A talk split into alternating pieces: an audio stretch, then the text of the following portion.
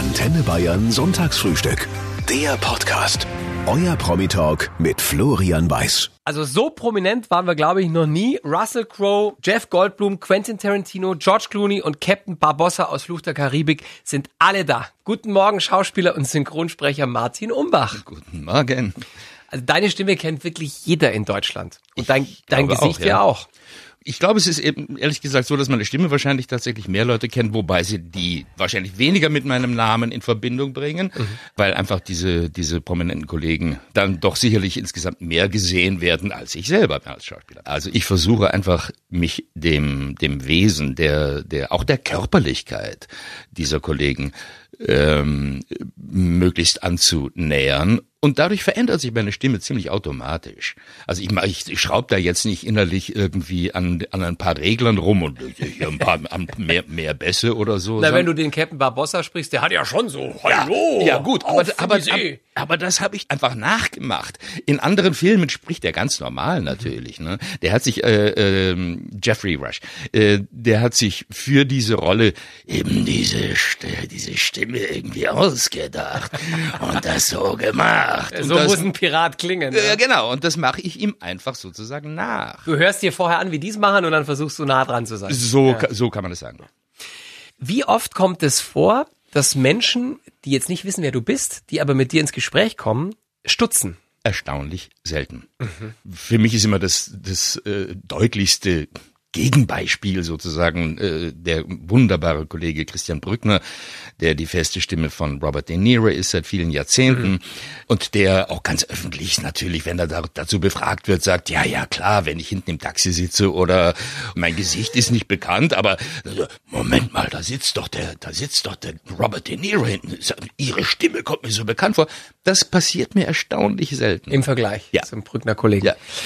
Du wärst in diesem Synchronsprecherjob lange nicht so erfolgreich, wenn du nicht eine unfassbar angenehme Stimme hättest, der man gerne zuhört. Das ist, glaube ich, auch so eine Voraussetzung. Wie ist es denn, wenn du am Telefon was willst? Also äh, Ticketpreis für die stornierte Bahnfahrt zurück. Hilft da so eine Stimme, wie du sie hast? Ich glaube, das ist weniger von dem tatsächlichen Stimmtimbre oder so abhängig als von einer, ja, wie soll ich mal sagen, von einer inneren Ruhe oder Überzeugtheit oder so. Also ich setze das nicht irgendwie in dem Sinn bewusst ein, jetzt als Tool, wenn ich, also im Alltag oder so. Aber das hängt, glaube ich, mehr damit zusammen, wer ich innerlich bin einfach. Martin, wie viele Mailboxen von Freunden, also Anrufbeantworter, musstest du schon ausstatten als, äh, als Synchronsprecher für Hollywood-Größen? Äh, ehrlich gesagt, noch keine einzige. Also ich kriege manchmal... Echt jetzt? ich hätte dich, wenn wir Kumpels wären, ich hätte dich sofort engagiert. Hätte dich um, hätte mir zum Geburtstag gewünscht. Äh, nee, das kam tatsächlich noch nicht vor. Also ich werde manchmal von irgendwie, äh, kriege ich so Anfragen äh, von, von Fans oder so, ja. Ich hab's ehrlich gesagt, aber also mir unbekannten Leuten habe ich's noch nicht, äh, noch nicht gemacht. Deine Stimme ist deine Stimme, aber könntest du zum Beispiel, auch wenn es hart auf hart kommt, könntest du den Pumuckel hinkriegen? Puh, äh, in Grenzen. Doch, ich würde schon sagen, also so, sag mal, ich könnte mich sehr annähern. Ich meine, wir alle haben Hans Klarin im Ohr. Ähm, Oh, ich bin's, der Pumuckel. ja, also ich, du bist besser als ich, das, das merke ich. Ah, jetzt komm. Äh, Nein, also klar, ganz selten mache ich, habe ich auch schon so Zeichentrickfiguren oder Anime-Geschichten oder so gesprochen. Und ist es ja immer irgendwie was Komisches, was dann da passiert. Also ich kann mein, äh, klar, meine Stimme ist ein, irgendwie wie ein, wie ein Klavier mit 88 Tasten. Und auf dem kann ich alles Mögliche spielen. Auf dem kann ich Ragtime spielen oder eine Schubert-Sonate. Ja, so kann man sich das vielleicht vorstellen. Das gefällt mir. Wir haben ähm, Post bekommen, E-Mail-Post von der Emilia aus Dinkelsbühl, die fragt, ob du einen dieser Menschen, die du synchronisierst, also Russell Crowe, George Clooney, Jeff Goldblum, auch schon mal persönlich getroffen hast. Nein, äh, also von diesen Hollywood-Stars habe ich noch keinen getroffen. Ich habe schon einen, einen sehr, sehr guten, von mir sehr geschätzten französischen Kollegen äh, getroffen, den ich immer synchronisiere, Jean-Hugues Anglade heißt der. Aber von den anderen, von den anderen Kollegen habe ich noch niemand getroffen, nein. Du hast als Synchronsprecher eine enorme Verantwortung, weil du musst ja der Stimme, die einen großen Teil der Persönlichkeit eines Menschen ausmacht, eine Seele geben. Wie gehst du vor, wenn du in dieser Aufnahmekabine stehst und äh, Jeff Goldblum oder Russell Ja. Crowe hat seinen ersten Satz im Film? Also, äh, in aller Regel bei diesen großen Filmen sehe ich zunächst mal den ganzen Film. Oft unter krassen Geheimhaltungsmaßnahmen. Das wollte ich gerade sagen, ja, das ist ja, ja, mega, ja, du siehst da- alles lange bevor es ins Kino kommt. da werde werd ich also in eine, in eine Kabine gesperrt und so weiter und muss auch vorher ähm, was unterschreiben, dass ich nichts davon nach äh, draußen trage und so. Also ich kenne den ganzen Film, ich kenne die Art und Weise, wie die jeweilige Rolle von dem Kollegen angelegt ist. Also meine Aufgabe ist, so sehe ich es jedenfalls, möglichst alle Informationen, und das sind, äh, ich sag's jetzt mal so, seelische Informationen, ja, Energie- und Seeleninformationen, wie ein Schwamm aufzusaugen. Also es reicht nicht, den im Original zu hören und es möglichst nah nachzusprechen. Das gehört schon dazu, aber, aber ich muss schon, ich muss wirklich begreifen, was will der in der Szene? Weißt du, man kann so einen Satz wie ich liebe dich auf 500 verschiedene Arten sagen. Es, der kann auch bedeuten, geh, verschwinde aus meinem Leben, je nach Situation, je nach Szene. Und ähm, deshalb ist es, äh, ist es also total wichtig, die Intentionen des, äh, des Schauspielers, was, was für Entscheidungen hat er getroffen, wie er das spielen will, die möglichst mit allen Fasern aufzunehmen und dann quasi durch mich hindurch zu lassen. Und dann, ich bin so ein bisschen da, wenn im Synchronstudio bin ich so ein bisschen wie so ein Instrument äh, eigentlich des künstlerischen Willens des Kollegen. Martin, helfen Whisky und Zigaretten in der Synchronsprecherbranche, um seiner Stimme das gewisse Etwas zu geben, oder ist es eher schwierig? Das ist eine sehr schöne Frage. Also ich bin tatsächlich Raucher und ich vermute schon, dass, äh, dass sagen wir mal, die, die eine gewisse ja, Tiefe oder was äh, durch das Rauchen befördert wird, wobei ich das niemandem empfehlen würde, aber wenn ich mal Synchronisation oder andere Tonaufnahmen von mir höre, ich habe ja auch noch viele andere Dinge äh, vor Mikrofonen gemacht, äh, von vor, keine Ahnung, 30 Jahren oder so, dann habe ich jetzt nicht das Gefühl, ja, man hört schon ein bisschen, dass ich älter geworden bin, aber habe ich jetzt nicht das Gefühl, oh, damals war es noch ein irgendwie klarer Jüngling und jetzt ist es die versoffene Altherrenstimme. ähm, äh, also so, so ist es, glaube ich, nicht. Also die Stimme altert nicht so schnell wie der Rest von dir. Das Gefühl habe ich, ja. Du kannst auch in zehn Jahren noch einen jungen Hollywood-Helden synchronisieren? Nein, einen jungen Hollywood-Helden, ganz sicher nicht mehr, nein. Trainierst du? Also die Stimme? Ähm, ehrlich gesagt, nein.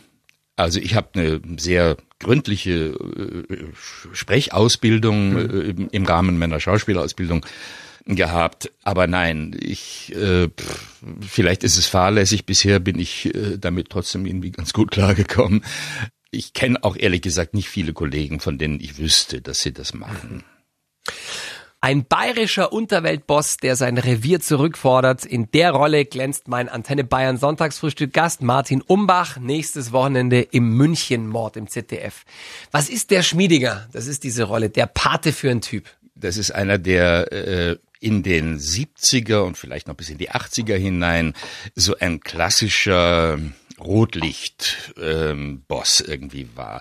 Dann hat er irgendwann aufgegeben und äh, hat sich für, für lange Zeit äh, nach Kalifornien zurückgezogen, kommt jetzt zurück um sein altes Empire irgendwie wieder aufzubauen und muss feststellen, ähm, dass sich sehr vieles verändert hat und hat aber immer noch so ein Ideal oder so ein also so ein, so ein Bild vor Augen, wie das eben ja wie er wie er damals agiert hat und läuft infolgedessen mit denselben 70s Klamotten rum und fährt eine alte Corvette. Das wollte ich gerade fragen. Ein geiles Auto. Hättest du die gerne behalten? Privat fährst du, glaube ich, seit zehn Jahren keins mehr, ne? Ich besitze seit zehn Jahren kein Auto mehr, weil ich es für Blödsinn halte, in, speziell wenn man in der Stadt lebt wie ich.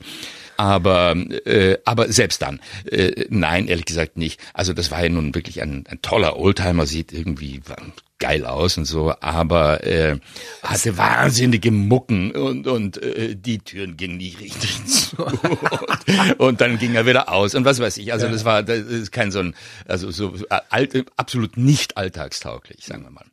Jetzt hat der Schmiedinger, also dieser, dieser äh, Unterweltboss, den du da Ja. spielst, in den 70ern und 80ern in München in Anführungszeichen regiert. Eine Zeit, in der die Stadt viel verruchter war als heute. Mhm. Ja. Hat dich das als junger Künstler, ähm, ja, ihr habt ja ungefähr das gleiche Alter, du und deine Rolle, hat dich das als junger Künstler damals angezogen? Ehrlich gesagt nicht. Ähm, das hängt damit zusammen, dass ich, als ich in dem Alter war, ganz anders als Herr Schmiedinger, äh, zwar junger Künstler war, auf der einen Seite, auf der anderen Seite aber auch junger Familienvater. Mhm. Und ähm, äh, meine meine da ist es mit der Unterwelt schwierig. Meine Freizeitgestaltung spielte sich also nicht irgendwie in äh, in entsprechenden Lokalen ab. Nicht in Striptease-Läden. Nein. Mhm.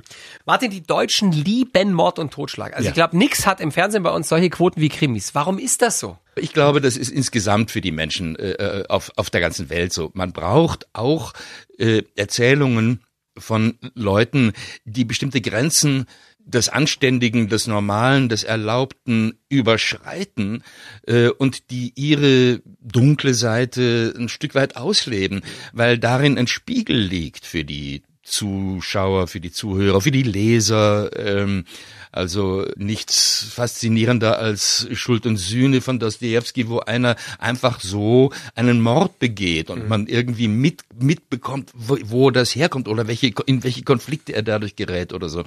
Und auf, die, auf den anderen Teil deiner Frage einzugehen, ist es ähm, spannender oder ja, also sogenannte Bösewichte zu spielen? In gewisser Weise natürlich ja. Es gibt einen alten Theaterspruch, der Böse ist einfach irgendwie wie man sagt, dankbarer. Ähm, das sieht man bei den Bond-Filmen. Ja, ja. Eigentlich sind es die Bösewichte, die bei Bond die Nummer rausreißen. Wirklich interessant sind, ja. für die man sich wirklich interessiert. Also, dass der, dass Bond am Schluss alle besiegen wird, das weiß man vorher schon. Ja, äh, stimmt. ähm, aber, äh, aber, also bis zurück zu Gerd Fröbe äh, und, und, und dann Christoph Walz, interessanterweise sind häufig Deutsche, Schauspieler dann die Bösewichte, ähm, äh, merkt man, das ist irgendwie, da, da steckt eine viel größere Faszination drin. Und das liegt, glaube ich, daran, dass wir Normalmenschen, ja, also ich bin auch, wenn ich kein Schauspieler bin, bin ich einfach ganz normaler Mensch, dass wir eben, ja, das in uns mh, guterweise zurückhalten. Mhm. Ja. Und da ist plötzlich jemand, der all diesen Impulsen einfach nachgibt. Und das ist faszinierend. Martin, wie ist es denn bei dir privat? Also kennst du deine, deine persönliche Finsternis? Ich denke, dass ich gewisse Teile davon oder wahrscheinlich relativ große Teile davon kenne, ja. Würdest du sie auch aussprechen? ich will da jetzt nicht reinbohren. Ja, das ist auch tatsächlich ein bisschen schwierig, weil ich sie weil ich sie gar nicht so ganz klar benennen kann. Äh, also was ich weiß, ist, dass ich, äh, dass ich, wenn ich solche Rollen zum Beispiel spiele, ja, dass ich da durchaus auf Dinge in mir zurückgreife, die sonst vielleicht nur in meinen Gedanken spielen oder in Träumen oder so. Ich denke, jeder von uns hat schon mal äh, überlegt, irgendwie zum Beispiel an jemandem Rache zu nehmen ja. und äh, macht's dann, also weiß weiß ich, die, jemand äh, hat einem die Freundin ausgespannt und man hat so eine Fantasie, ich gehe da jetzt hin und hau dem irgendwie die die Scheiben vom Auto ein ja. oder sowas. Die allerwenigsten von uns tun das aber. Genauso wie Zum diese, Glück.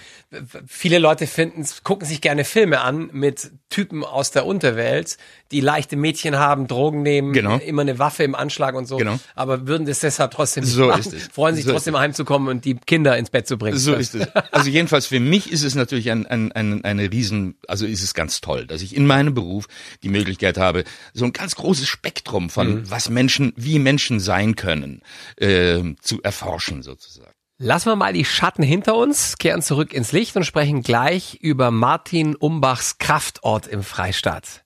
Wo tankt der Mann auf, wenn er es dringend nötig hat? Kommt nach Felix Jähn und der neuen von Miley Cyrus. Du lebst in Bayern, bist aber in Baden-Württemberg groß geworden, nämlich ja. in Nürdingen. Ja, das stimmt. Kannst du nur Schwäbisch? Ja, klar. Ah, freilich, super. Ich bin nämlich aus Ulm. Ah, du bist aus Ulm? Ah, freilich, ein Neu-Ulmer ah, quasi. Ein Neu-Ulmer. Gerade so Bayern, Bayern. Grad, ja, ich wollte. Ja, ja. Aber ich bin in Ulm geboren. Aha. Stellst du in Bayern eigentlich im Biergarten noch ein Weizen oder inzwischen ein Weißbier? Ein Weißbier. Schon, das, das. Man ist dann assimilisiert. Gell? Ja, ja. Jetzt lassen wir es mit dem Schwäbischen, sonst hört ihr uns nicht mehr zu die nächsten 90 Minuten. Ich habe selten so wenig Privates über einen Gast im Netz gefunden wie über Schauspieler und Synchronsprecher Martin Umbach, der heute mit uns auf Antenne Bayern frühstückt. Hat diese Zurückhaltung einen Grund, Martin? Eigentlich finde ich, je weniger von mir als Privatperson bekannt ist, desto größer ist die Chance, dass die Rollen, die ich spiele, das Interesse erwecken. Und nicht vorbelastet sind. Und nicht vorbelastet sind. Ich also einem Till Schweiger würde man wahrscheinlich in Zukunft nicht mehr den treuen Familienvater abnehmen, weil der hat alle zwei Monate eine neue Freundin. Zum Beispiel. Zum Beispiel. Okay. Ja. Aber du hast Familie. Ich habe Familie, jawohl. Ich habe, auch Enkelkinder das, schon? Das kann ich alles äh, ohne weiteres sagen. Ich habe drei Kinder, die alle drei schon erwachsen sind und ihrerseits jeweils zwei Kinder haben. Das heißt, ich habe sechs Enkel. Toll. Ähm, und die ich alle über, über die Maßen liebe. Und du wirst auch deine Rolle als Opa gerecht? Äh, soweit das möglich ist, ja. Ähm, leider leben alle drei meiner Kinder äh, nicht in München. Zwei davon leben in Berlin. Ein, eine Tochter lebt in Hamburg. In Berlin habe ich zum Glück recht häufig beruflich zu tun, so dass ich äh, auch die Enkel da zu sehen bekomme. Hamburg leider eher weniger. Aber äh, ja, also jetzt gerade letzten November hat, hat äh, eine meiner Töchter, die in Berlin lebt, mich gebeten, ähm, weil sie irgendwie beruflichen in der beruflichen Stresssituation war, ob ich nicht kommen mhm. könnte und eine Woche irgendwie auf die Kleinen aufpassen. Und das habe ich mit, das ging terminlich fantastischerweise. Mhm. Und äh, das habe ich mit, großem, mit großer Freude gemacht. Brad Pitt hat mal gesagt, in Hollywood gab es damals mindestens 20 Typen, die genauso gut gespielt haben und wahrscheinlich noch besser aussahen als ich. Ich hatte einfach nur Glück. Hat der Recht, der Mann, Martin? Also egal wie sehr man sich den Hintern aufreißt, am Ende geht's in deinem Job nicht ohne Glück? So ist es. Also Brad Pitt hat total recht. Äh, und ich finde so eine Aussage von ihm, das, das, das liebe ich, wenn so Superstars wie er ja. mit einer entsprechenden Demut, nenne ich es jetzt mal, auf ihren gigantischen Erfolg gucken und nicht korrumpiert sind dadurch, dass sie jetzt plötzlich irgendwie äh, 50 Millionen pro Film bekommen und jeder auf der Welt sie kennt, sondern durchaus noch sich erinnern, wie das war, Mhm. Äh, als sie mal angefangen haben. Und auch die Aussage, es gab Leute, die besser waren als er oder besser aussahen als er und er einfach Glück hatte, die trifft, glaube ich, tatsächlich einfach zu. Bei Brad Pitt gab es diesen einen Moment, der ihm zum Welterfolg verholfen hat. Der hatte eine ganz kleine Rolle in einem Roadmovie, Thelma und Louise. Und so da hatte der einen drei Minuten Auftritt ja. als Raststättenverführer ja. in einem in einem Feinripp äh, und einem Cowboy-Hut, wo eine der Hauptdarstellerinnen quasi äh, im, im Motelzimmer äh, verführt hat. Gab es diesen Moment bei dir auch, diesen einen, diese eine Szene, die dir geholfen hat, größer zu werden in deinem Job? Äh, das kann ich so nicht sagen. Nein, bei ihm war das eben wirklich mit einem Schlag. Dieser mhm. Auftritt hat ihm hat ihm plötzlich sämtliche Türen geöffnet. Und bei mir war es schon eher so, dass sich das über eine gewisse Zeit hinweg ansteigend entwickelt mhm. hat, sozusagen. Ist meistens der gesündere Weg. Äh, also, ich, also man hat es richtig dolle schwer, glaube ich, wenn man so ganz jung ja. ähm, in in so eine unglaubliche Prominenz gerät, dass man nicht einfach total durchdreht und das Gefühl von sich hat, ich bin einfach der Beste auf der Welt sowieso und, äh, und alle müssen mir zu Füßen liegen. Gefrühstückt wird heute jemand in Bayern Sonntagsfrühstück mit Martin Umbach, Hollywood-Star, Synchronsprecher und Schauspieler, der übrigens in ein paar Wochen 65 wird. So ist es. ich kann deinen Gesichtsausdruck nicht so wirklich deuten. Ja, ich bin mir auch nicht so sicher, was ich davon halten soll. Aber die 60 hast du ja auch schon gefeiert. Ja, die 60 habe ich groß gefeiert tatsächlich. Äh, die 65 werde ich jetzt Corona-bedingt gar nicht feiern natürlich. Mhm. Ähm, aber es kommt mir sehr, sehr eigentümlich vor. Natürlich merke ich an der einen oder anderen Stelle, dass ich also körperlich oder so es merke, merke ich, dass ich älter werde. Aber so von, von, von meiner inneren Neugier, von meiner, von meinem Engagement, von, ähm, von dem, was ich auch noch erreichen will im Leben, so merkwürdig das vielleicht klingen mag, fühle ich mich überhaupt nicht wie, äh, wie ein Rentner. Äh, äh, sondern eigentlich wie ein, wie ein, wie ein Junger. Na klar habe ich mehr Erfahrung äh, als vor 30 Jahren oder so, aber der Wunsch, Neues auszuprobieren und vor Herausforderungen gestellt zu werden und so, der hat sich nicht verändert. Es ist das in deinem Job für Männer leichter alt zu werden oder älter zu werden als für Frauen. Das ist leider eine Tatsache, ja. ja. Werden deine Rollenangebote mit zunehmendem Alter mehr oder weniger? Äh, das kann ich so nicht sagen. Das, das unterliegt irgendwie eigentümlichen Schwankungen äh, die ganze Zeit über, seit ich den Beruf mache, was eben seit 40 Jahren, etwas über 40 Jahren ist. Ja, dein erster Film war 81, ne? So ist es. Ja. Es gab immer Phasen, äh, wo mal ein halbes Jahr oder zum Teil auch länger kein Drehangebot kam. Mhm. Ja. Was machst du da? Ja, was geht da in einem vor? Das ist ja, es geht ja nicht nur um das Geld, das ja. dann nicht reinkommt, sondern es, das knabbert ja auch am Ego. Furchtbar. Es ist grauenhaft. Ich bin total vergessen. Ach, ja, wahrscheinlich habe ich zu wenig Instagram gemacht oder was.